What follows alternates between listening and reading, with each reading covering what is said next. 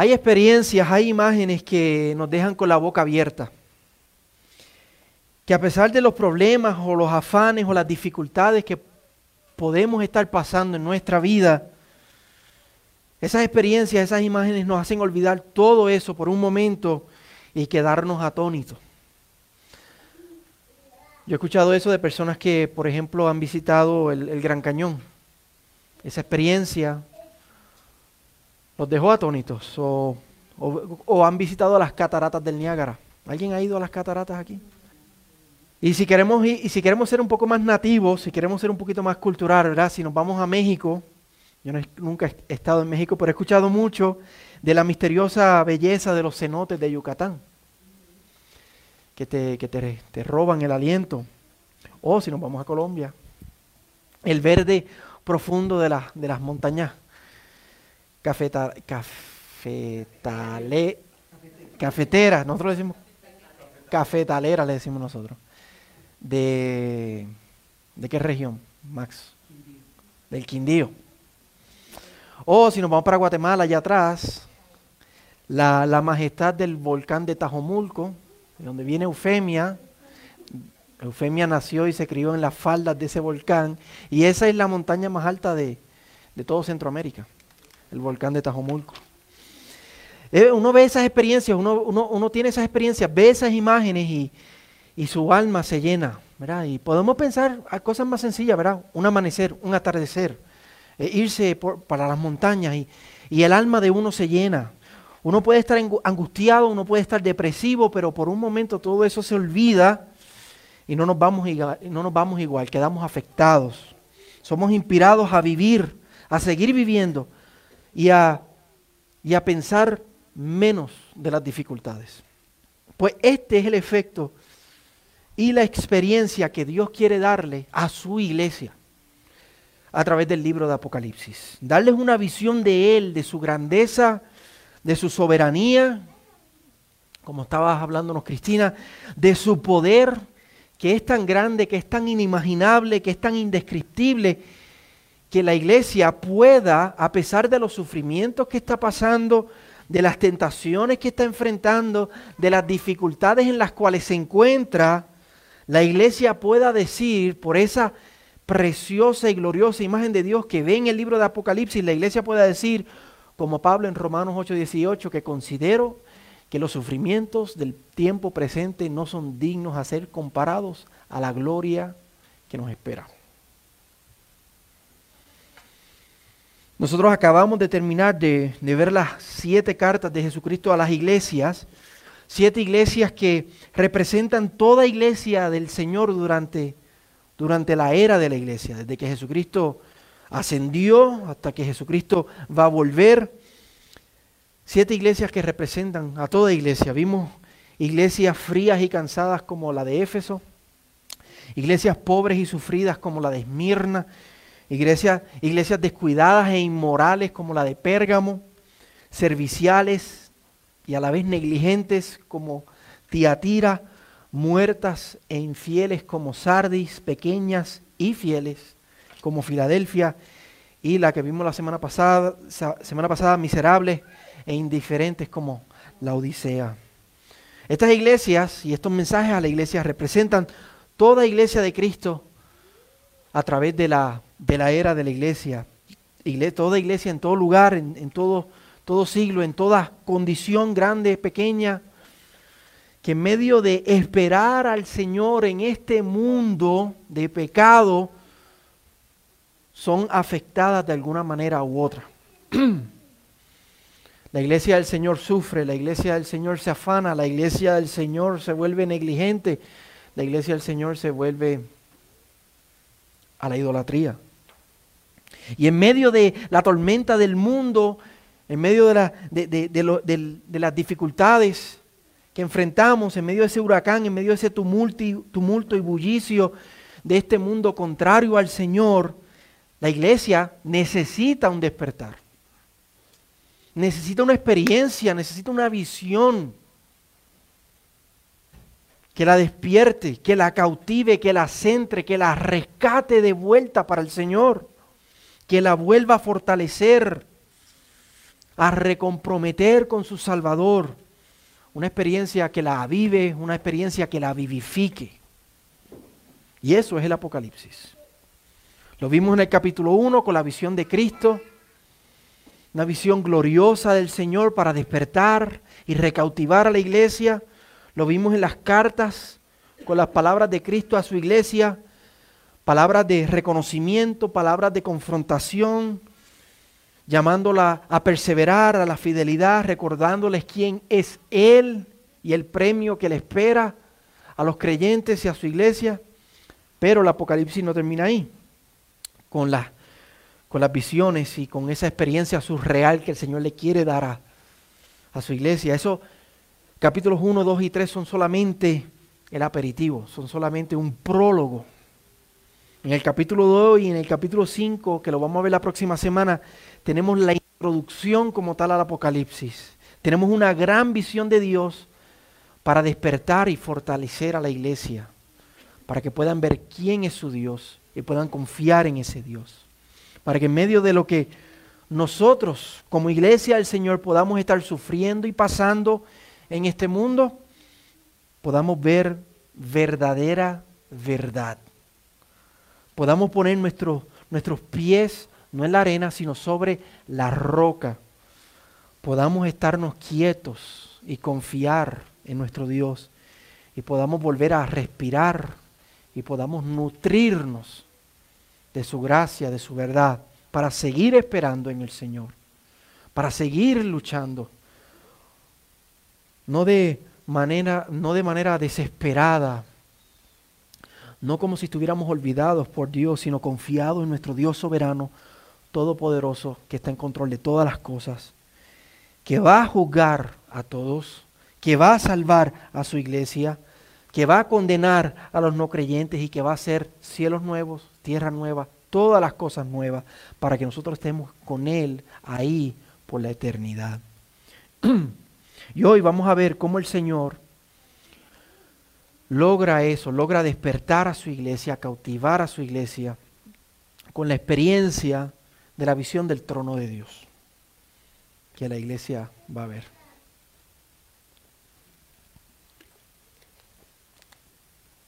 Dice el versículo 1, y vamos a ir, vamos a ver el capítulo completo, así que mantenga su Biblia abierta, por eso no lo leímos, porque vamos a ir verso a verso.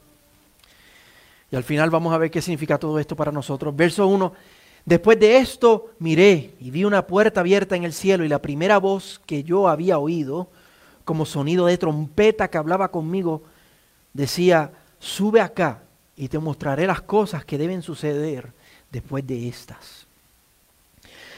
Dice después de esto, ¿verdad? Después de la visión de Cristo del capítulo 1 y después de las palabras de Cristo a su iglesia en los capítulos 2 y 3, después de ese, de ese aperitivo que, que el Señor le dio a Juan y le da a su iglesia, dice que vio una puerta abierta en el cielo. Y la primera voz que había oído, como sonido de trompeta que hablaba con Juan, le dijo, sube acá. La primera voz, lo vimos en el capítulo 1, es la voz de, de Cristo que casi lo deja muerto, si recuerdan que lo vimos, casi lo deja muerto. Y esa voz, el Señor mismo lo invita a subir al cielo. Como Moisés subió al monte Sinaí, como Isaías, Ezequiel, Daniel y Pablo, que como profetas del Señor tuvieron visiones celestiales, ahora le toca a Juan, como un profeta del Señor, también recibir una, una visión celestial para, para la iglesia. Y de, este lugar donde él va a subir se va a desarrollar toda la visión del Apocalipsis. Este, este capítulo 4 es bien importante porque todo lo que Juan, iba a decir Pablo, todo lo que Juan eh, iba a ver, todo lo que Juan va a recibir del Señor, todas esas visiones, él las recibe en este lugar, en el, en el trono de Dios. Le dice, te mostraré las cosas que deben suceder después de esta. No tanto no se refiere tanto a lo que Cristo, las cosas que deben suceder después de lo que Cristo le dijo a las iglesias, no lo vean tanto en ese sentido cronológico del libro, sino más bien lo que debe suceder después, después de todo lo que Dios ha venido revelando a su pueblo en la palabra. Todo lo que Dios le ha revelado a su iglesia hasta el momento, lo que debe suceder ahora en el final del tiempo que Cristo ya murió, resucitó, ascendió y la iglesia estamos ahora esperando. Todo lo que debe suceder después de estas cosas, después de todo lo que la Biblia nos ha dicho. Versículos 2 y 3 nos dice, y al instante estaba yo en el Espíritu y vi un trono colocado en el cielo.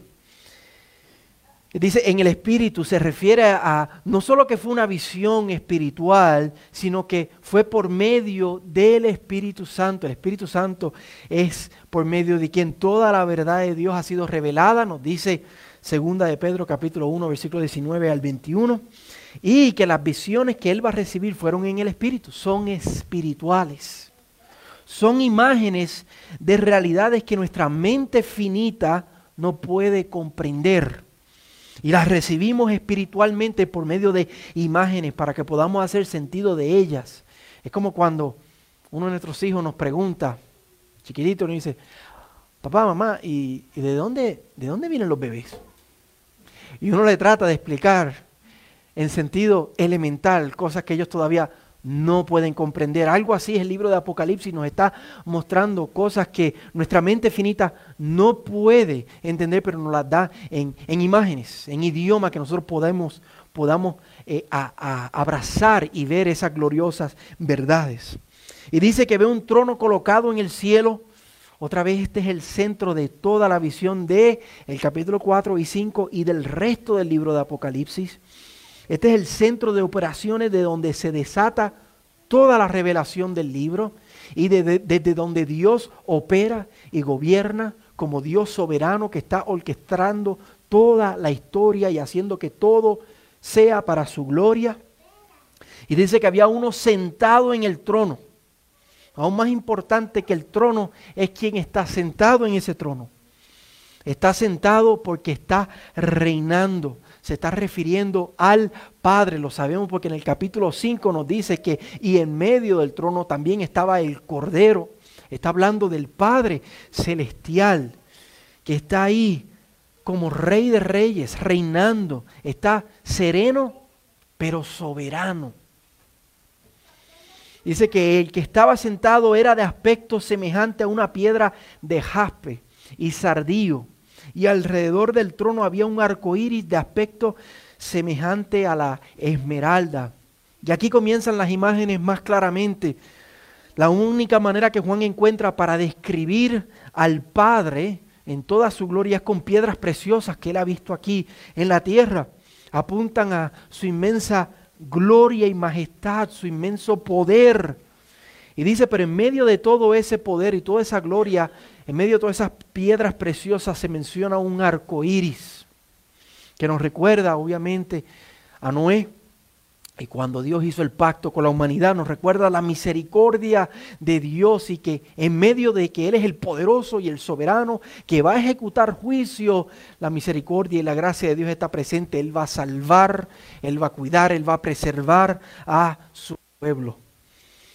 Nos dice el versículo 4, y alrededor del trono habían 24 tronos, y sentados en los tronos 24 ancianos, vestidos de, ropa de ropas blancas, con coronas de oro en la cabeza.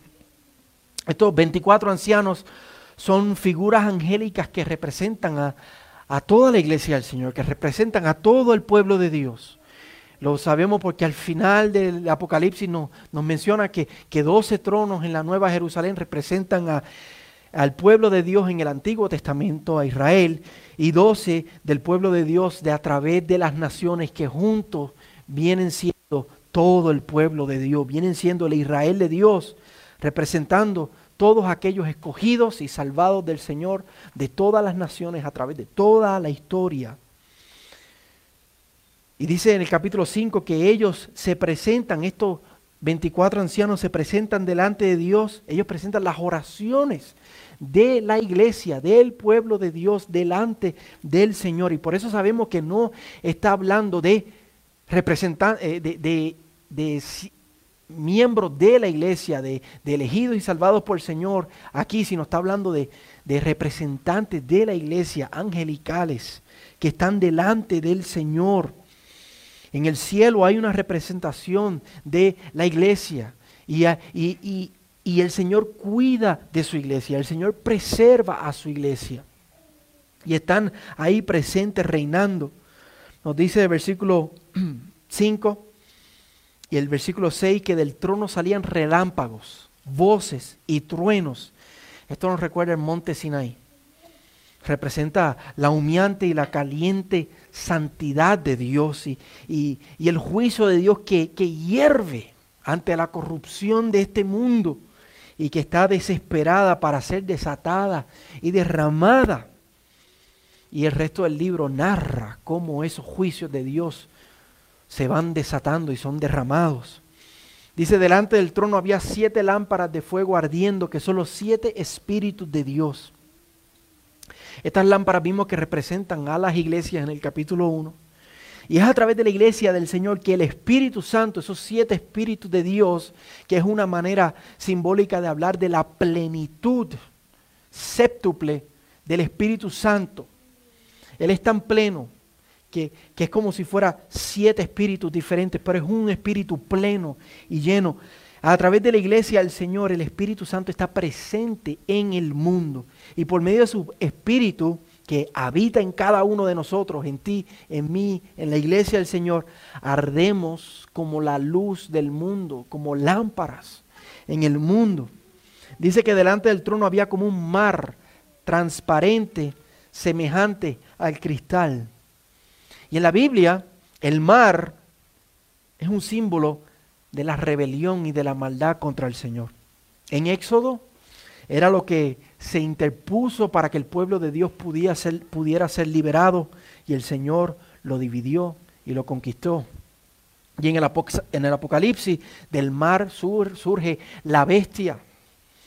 Y por eso vemos que al final del libro, la Nueva Jerusalén dice que allí no hay mar, ya no hay mal.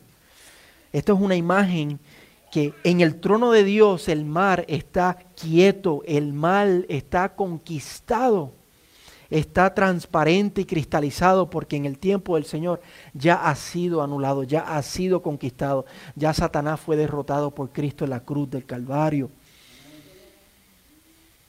Versículos, el final del, capítulo, del versículo 6 y el versículo 7 nos dice, y en medio del trono y alrededor del trono habían cuatro seres vivientes llenos de ojos por delante y por detrás Vemos estos cuatro seres vivientes misteriosos que están alrededor del trono. Son similares a los que vemos en Ezequiel capítulo 1. Y, son semejantes a los 24 ancianos en que están ahí ante el trono, pero son diferentes por lo que ellos representan. Mientras los ancianos representan a la iglesia del Señor, a toda la iglesia del Señor, estos representan a toda la creación del Señor, a, toda, a todos los ángulos de la creación del Señor. Dice que están llenos de ojos. Esto apunta a que Dios conoce todo y ve todo y que no hay nada que se puede esconder de Él. Dice que el primer ser viviente era semejante a un león, representando a, a todos los animales feroces. El segundo era semejante a un becerro, representando a todos los animales fuertes. El, tercero tenía rostro como de un hombre, representando a, la inteligencia. El cuarto ser era semejante a un águila volando, como los águilas majestuosos en su, en su volar, representando a todos los animales y la creación majestuosa del Señor. Y vemos que ellos representan toda la, la creación del Señor, que Dios creó todas las cosas para su gloria, para darle gloria a Él, para apuntar a Él. Y toda la creación también, como nos dice Romanos 8:19, está desesperada a ser restaurada de su maldición, de la maldición en la cual está por el pecado. La, la creación está esperando cielos nuevos, tierra nueva, ser restaurada. Y vemos que eso ocurre al final del libro de Apocalipsis. Versículo 8 nos dice, los cuatro seres vivientes, cada uno de ellos con seis alas. Estaban llenos de ojos alrededor y por dentro, y día y noche no cesaban de decir, Santo, Santo, Santo es el Señor Dios Todopoderoso, el que era, el que es y el que ha de venir. Vemos que estos cuatro seres misteriosos que representan toda la creación del Señor, que anhela ser restaurada, hacen lo que la creación fue creada para hacer. No cesan de dar gloria al único que la merece.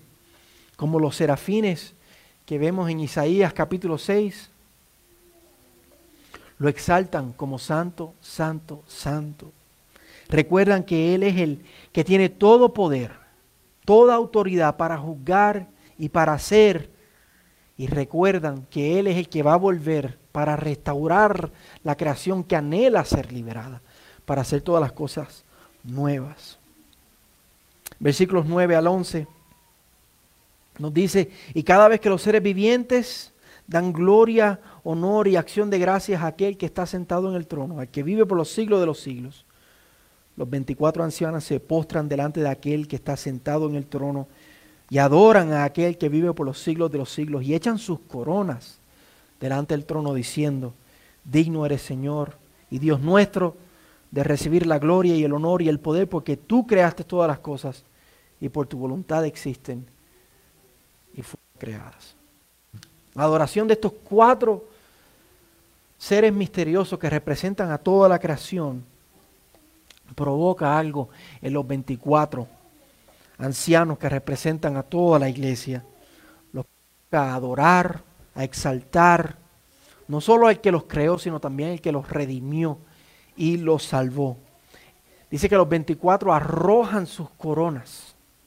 Las coronas que recibieron, si recuerdan, en el mensaje del Señor a las iglesias que dice que al vencedor le iba a dar coronas y sentarse con ellos en su trono, esas mismas coronas que ellos recibieron como vencedores juntamente con Cristo, las arrojan delante de Él reconociendo que todo, toda autoridad que ellos tienen, todo esplendor que ellos puedan tener es por la pura gracia y por la pura misericordia del Señor. Y que solo Él es digno.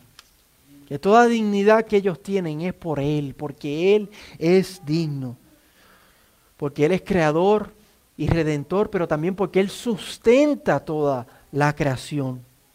Porque por su voluntad existe la creación. Que Él sostiene la creación. Él no solamente la creó y la puso ahí a correr con leyes de física, sino que Él sostiene toda la creación. Yo le pregunto a usted, hermano, ¿qué usted ha sufrido esta semana? Angustia, tentaciones, dificultades, problemas de salud, asalto en su casa, duda, coraje, ansiedad, cansancio. ¿Qué visión o qué imagen ha llenado su mente y su corazón? ¿Qué ha estado consumiendo? Nuestra mente y nuestro corazón durante esta semana? ¿Qué ha dominado? ¿Qué ha cautivado nuestra mente y nuestro corazón esta semana? Malas noticias, desesperación, lujuria, lascivia, entretenimiento, el panorama de este mundo. Miremos al trono de Dios, mi hermano. Miremos a este, a esta imagen trono de Dios. Y que nos maraville, que nos deje boquiabiertos, que nos deje atónitos, que nos llene. Tenemos que dejar que esta visión del trono de Dios domine nuestro corazón, permee, llene toda nuestra alma.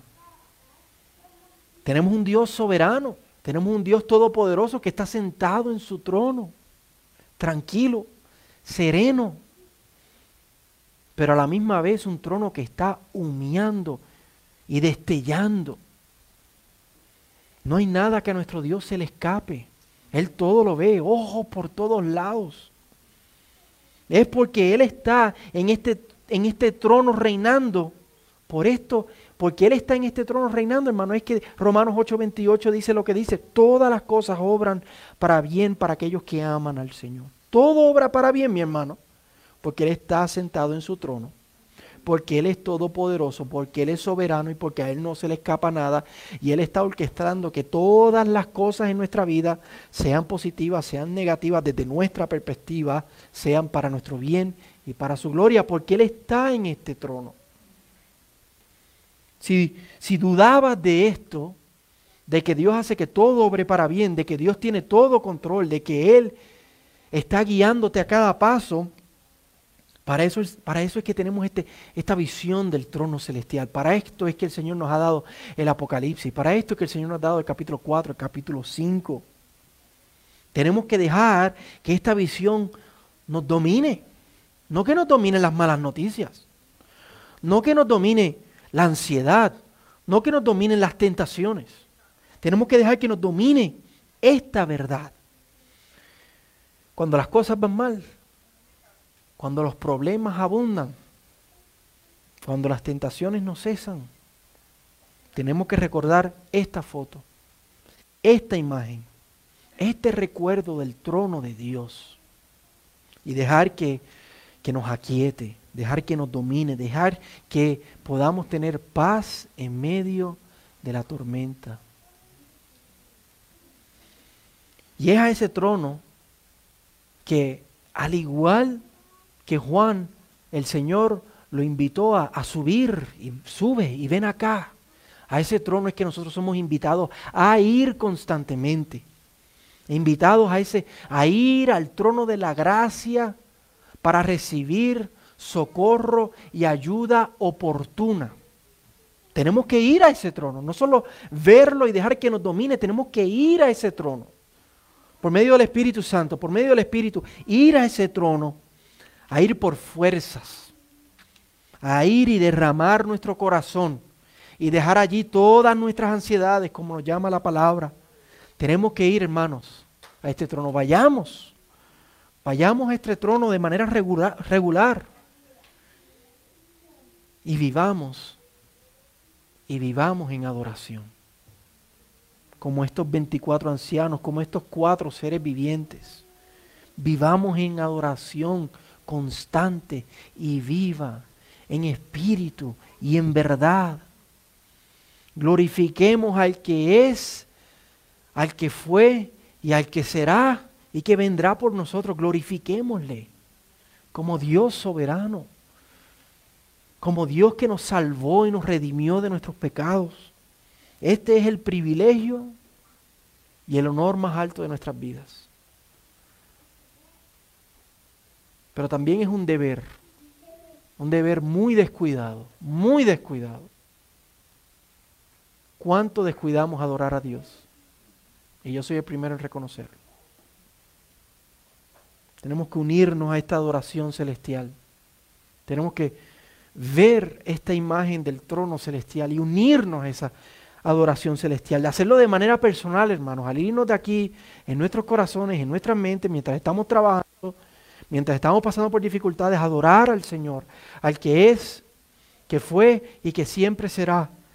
Pero también hacerlo al venir al, congregarnos en el día del Señor, como nos llama la palabra, no descuidar el congregarnos y adorar juntos a este Dios nuestro glorioso. No descuidemos este honor.